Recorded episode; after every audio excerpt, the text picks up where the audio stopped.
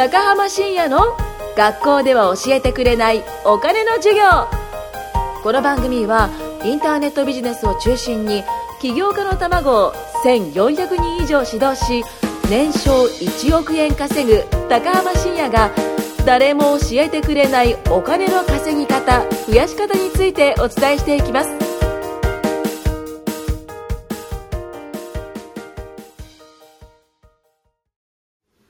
こんにちは。今日もラジポッドキャストいきたいと思います。お願いします。お願いしまおす。願いします。どいいですか？はい、どうぞ、あの、番組の説明を。え、番組の説明？はい。えっ、と、しんさんの、はい。なんだ？えっ、と、お願いします。はい、えー、練習しましょう。はい。はい、今回はですね、えっ、と、まあ、やっていくんですけども、まあ、この番組はね、えっ、と、私、慎吾と高浜深也が迷える子羊たちに話をしていくっていう番組なんですけれども、えー、今回は、まあ、毎、前、前回？前々回あたりから来てるゆきさん。はい。はい。と、あと今日はですね、えっ、と、コンサル生の一人のカフクくんに来てもらってます。あ、名前出して大丈夫でした？あ、大丈夫です。大丈夫ですか？じゃあ、カフクくんよろしくお願いしますよろしくお。願いします。はい。えっとね、今回はね、カフク君せっかく来てるんで、えー、カフク君のね、なんか日頃聞いてみたいこととか、まあ僕に対してでもいいですし、僕に対してじゃないことは答えられないですけど、あのーそれちょっとね、聞いて、ちょっと、あのーなんかね、まあ参考になればなと思って、はい。暑いですね、今日。そうで すね。あの、声ちょっと張り目で。はい。あ、それマイク入ってますよ。大丈夫です。はい。あの、カラオケと違うんで。大丈夫ですかはい。はい。ちょっとなんか聞いてみたいことを用意してきたってことなんで。はい。はい。えっと、一つ質問させていただきます。えっと、ビジネスに関してのご質問なんですけど、はいはい、どうぞえっ。と、シンさんは、あの、新しい事業に次々、あの、着手しているイメージがあるんですけど、はい。えその際の、あの、着手する際のですね、えっと、着眼点とか、なんか判断基準があれば、うん教えていただきたいです。なるほど。新しい事業をするときの、えっ、と、始めるときの着眼点そうです。とか。判断基準だったりとか、どこからの情報であったりとか、あー、なるほどですね。はいはいはい。わかりました。うーんと、そうですね。まあ、とりあえず僕いろいろとやってるんですよね。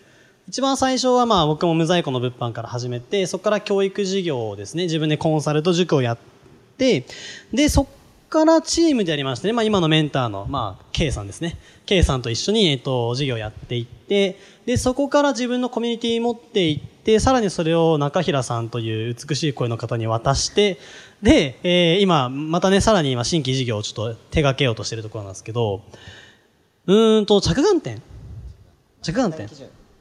判断基準のが、判断基準？はいあ、なるほどですね。うん、まあ、判断基準というか、まずもうその新しいことをするタイミングの話からしようかな、そしたら。えっ、と、まあ、いろんなやり方というかタイミングがあって、まあ、二つかなと。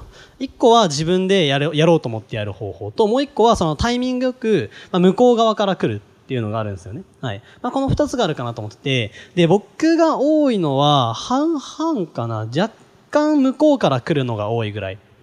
うん。まあ、向こう側っていうのは何かっていうと、まあ、今メインで一緒にやってるのがね、その僕の師匠の K さんなんですけれども、その K さんが、まあ、新しいことをやるって時に、揺れてます。あ、揺れてますね。うん。なんか、机が揺れてんのかと思った地震が。ああ、ちょっと、まあ、やっていきましょう。はい僕ちょっと地震、地震恐怖症なんでちょっと怖いですね。あの、まあ、やっていくって時に、そのタイミングよく、じゃあその誰か一緒にやる人いないかなってところで、じゃあ僕に声がかかったりとか、うん。っていう時には、えっ、と、大体やりますね。で、まあ、いろんなことやってるんですけど、基本は、僕は断らないですね。そういった時でも。うん。えっ、と、まあ、これもね、本当に組む人によります。で、正直いろんな人に、あの、一緒にビジネスやりましょうって今まで結構言われてきたんですけれども、あの、そこは人で判断しますね、やっぱり。うん。なんかどうでも、どうどうでもいい人って言ったらあれですけど、あの、なんだろうな。そうっすね。うーん。まあ、あまりその、今までビジネス、なんだ、ビジネス以外のところで普通に話したりとかしてるけど、その、同じ事業に関して話をした、するっていう人って、まあ、正直少ないわけなんですよ。うん。で、外部の人とかで、この人はこの事業やってて、僕がこっちやってる。で、二人で組んだらなんかありそうですねっていうことは話すし、やりましょうよって言われることもあるんですけど、その時点でそうですね。まあ、まずは人で選びますね。うん。その人の実績だけじゃなくて、まあ、話してみて、まあ、一緒にやりたいかどうかであったりとか、あとはそこに集ってる仲間ですね。その人の周りにどんな人がいるのかっていうところ。うん。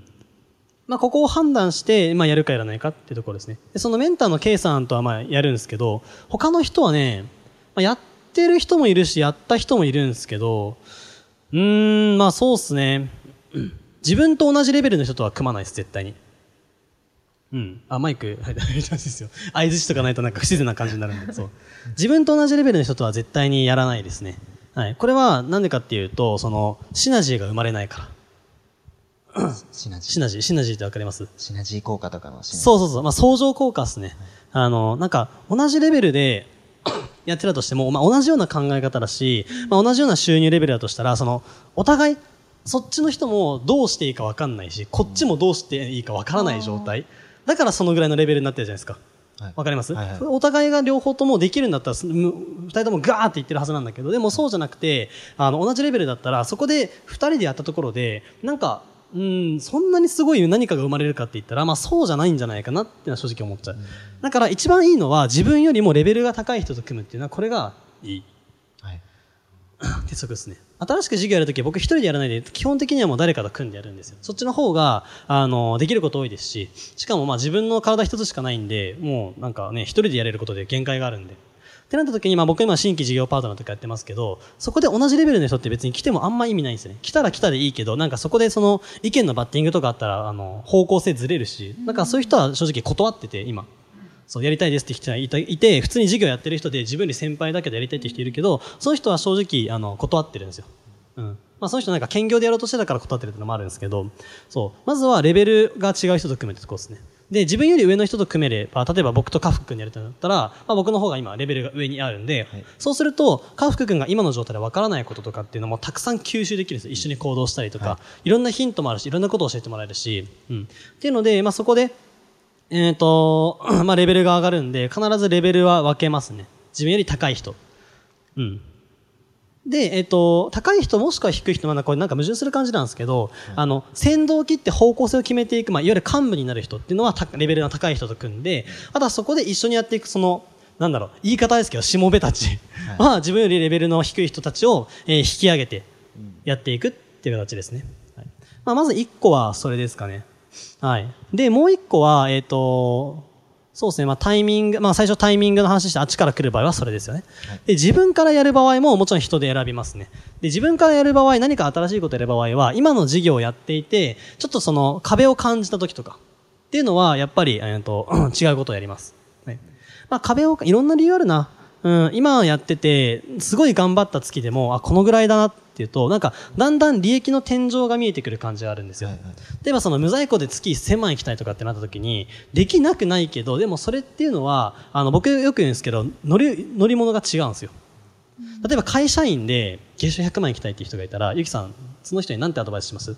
僕会社員で月収100万行きたい、会社員なんですけど月収100万行きたいんですよねって言ったら、とりあえず、インセンティブあるところか自分で事業するか、どっちかの方がいいんじゃないかそうっすよね。はい。あの、まあ、そうなるじゃないですか。はいで、それを僕は乗る乗り物が違うっててて、そのじゃあ月月収20万円の、んあの、お給料をもらう会社員っていう乗り物に乗ってる人が、じゃあ、お金と時間の自由がとか、あとなんか月収100万だとか、タワーマンション住みてとかって無理なんですよ、それって。それはもう言ってしまえば、その、こっからハワイ行くのにチャリで行きますみたいな。ハワイチャリで来たみたいなさ、無理じゃないですか、それって。海だってあるし、そもそもね、遠いし。いや、なんか水、水上チャリ開発するねって言ったって、まず、まず何キロあると思ってんのって。飛行機ですら8時間かかるんだよと。で、ハワイ行きたいんだったら、じゃあハワイに行くための乗り物に乗り換えなきゃいけないじゃないですか。はい。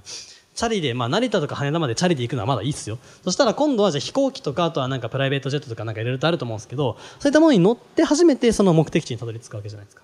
はい。うん。で、じゃあ自分が、えっ、と、そうですね。まあ、九州にいたとしてね。で、まあ、最初は羽田、東京まで行きたいと思って。で、頑張ってまあ、チャリで東京まで来たと。で、頑張ったけど、やっぱりこの先伸ばしていこうと思った時に、チャリじゃ無理だなって感じたら、あハワイ行きてえなーって、あ、じゃあハワイ行っても海あるから、まあ、チャリじゃ無理だなって、まあ、判断するじゃないですか。はい。っていうところが分かったら、その時は乗り物を変えるかなって感じで、その時新しい事業をやったりします。はい。なんで、その変革期で、えっ、と、まあ、あんまりお金のことを言うとあれですけど、あの、自分一人で最初やった時って、うんと、月収でだいたい200万ぐらいいったんですよね。自分一人でやってて。はいはいまあ、一人というか、うんと、うんまあ、その時は、まあ、こんなこと言っておきながらなんなんですけど、同じぐらいの人と最初組んでやってたんですよ。その時は、月収200ぐらいまで行った時に、なんか先が見えなくなったんですよね。なんか、マックスでそのぐらいで、まあ平均で100から200万ぐらいの間をこう行き来してた時があって、なんか3、4ヶ月や、ずっとやってみて、なんかその先も見えないし、やってることも変わってないし、やっぱ利益もそのぐらいだなってなったら、やっぱ違うことやんなきゃいけないなと思って。はいで、そこで僕は乗る乗り物を変えました。そこで今のそのメンターの K さんの、あの、コンサルを受けて、まあ事業パートナーって形でやっていって、で、そこからだんだん、じゃあ200から300ぐらいのステージになりました。ってなった時に、やっぱりそこでもな、うんと、それ以上いかなかったんですよ。頑張っても頑張っても、なんか300ちょいぐらいまでしかいかなくて、粗利、ん利益か、利益でね。はいで、これもなんか違うなと思った時に乗る乗り物を変えて自分のコミュニティを立ち上げて、で、今も、うんと、まあ今はね、あの、まあ、さらに伸ばしたいっていうのもあるし、あとは、その、中平さんですね。まあ中平さんに託したいっていうのもあったんで、そこはね、まあ自分からそういった思いもあって、この乗る乗り物を変えたんですけど、さらに上行きたいなと思った時に、やっぱり乗る乗り物をどんどんどんどん変えていかなきゃいけないと。だから、最初歩きだったのが、次、なんか、なんだろう、チャリ？はいママチャリになって、その次ロードバイクになって、次原付になって、で、なんか次車乗ろうかなぐらいの。はいうん、そんな感じですね。だからその自分のその今やってることに対して限界、もうこれ以上頑張ってもたさすがに厳しいかなって思った時には、あのー変えてますね。はいうん。そんな感じ？はいはい。ありがとうございますうん。なんか質問とかあります？そのスパン的なのはもう、なんですかねそんなに定まってはないんですかねもう天井が見え次第って感じですかね定まってないけど、うーんとね、でも、うーん、気づいてみれば、1年ぐらいですね、大体。1年ぐらい。早いですよね多分うん、まあこの業界早いからね。うん、そもそも、そうそうそう。最初は8ヶ月かな？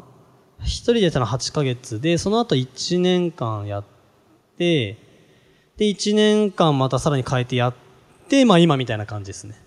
だからなんか、なんとなくその1年間ぐらいっていうのが一個の基準になってるかなって気はしますね。うん。ありがとうございますはい、そんな感じですね。あの、なんかゆきさん今のことで、なんか、さらに聞いてみたいこととか質問とかあります？なんかその、まあ、相手で選ぶっておっしゃったじゃないですか。はいはい。その相手ってどの辺から見つけてきたりしますか？ああ、もうこれはね、結構フィーリングなところはあります。うん。うんと、いくらでもいるんですよね、人って。で、今の僕のじゃあ、僕より稼いでる人はたくさんいるし、じゃあメンターの K さんより稼いでる人ってこの世の中にゴロッゴロいるわけですよ。うん。で、じゃあ、それ何で選ぶかって言ったときに、あの、単純にじゃあ一番稼げてる人ってなったら、じゃあ、ビル・ゲイツ？とか？